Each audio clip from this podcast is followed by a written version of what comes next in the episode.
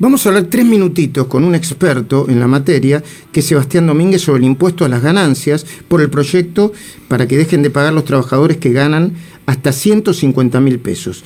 Eh, Sebastián Domínguez, gracias por el tiempo, eh, gracias por, por este poquito tiempo que vamos a utilizar, pero aprovechémoslo.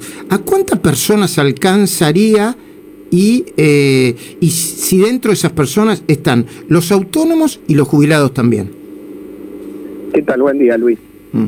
Eh, bueno, más o menos son alrededor de un millón de personas que estarían beneficiadas por este esta reforma a la ley de impuestos a las ganancias y estarían los empleados en relación de dependencia y los jubilados comprendidos, pero no los autónomos. Eso es algo inequitativo, debería realmente incorporarse también un beneficio para los autónomos, porque como muy bien usted dice, eh, ahora los empleados, si se aprueba esto, no tributarán si tiene un sueldo bruto hasta 150 mil, en cambio un autónomo que tiene ingresos grabados por 42 mil pesos por mes ya tiene que pagar impuestos a las ganancias. Si tuviésemos que calcular, Sebastián Domínguez, ¿cuál sería el incremento real de bolsillo que se produciría en algunos eh, eh, trabajadores o ingresos determinados? ¿Qué, ¿Qué cálculo rápido y sencillo podríamos hacer?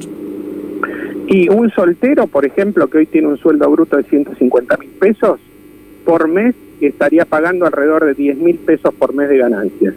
Entonces, se traduciría en su caso en un ahorro de 10 mil pesos más, que la realidad es que lo va a utilizar seguramente para el consumo, eh, más que para ahorrarlo, porque, eh, digamos, con los gastos que existen hoy actualmente, o incluso un empleado casado con dos hijos, también tendría un beneficio, en ese caso más o menos unos 3.500 pesos por mes, y seguramente lo va a tener que destinar al consumo.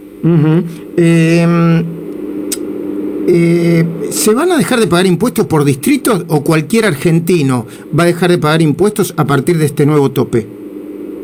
Eh, ahí en el proyecto que, que, elaboraron hablan de los beneficios por sector, por sectores del país, digamos, pero es para todos. En realidad es como un análisis que han hecho diciendo, bueno, va a haber más beneficiados en una provincia que en otra, pero eh, aplica a todo el país. Y Sebastián Domínguez, si vos me, tuvieras que decir, agradeciendo el tiempo de nuevo, en un minuto, si es beneficioso o no es beneficiosa esta decisión, ¿cómo la calificarías?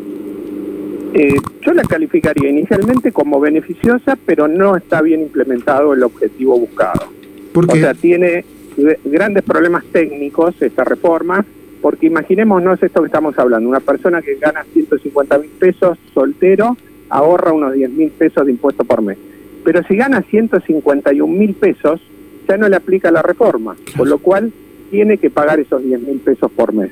Quiere decir que por ganar mil pesos más, tiene que pagar 10 mil de impuestos. Entonces, para eso el proyecto contempla una delegación al Poder Ejecutivo para si el sueldo del empleado es hasta 173 mil, establecer unas deducciones como para que no tenga este efecto. Muy bien. Y ese efecto es el que sucedió con la tablita de Mancinea ya por el año 2000. Sí, sí. Eh, y es algo que debería este, modificarse. Muy bien, Sebastián Domínguez, gracias por el tiempo, gracias por la síntesis, gracias por la claridad. Buenos días.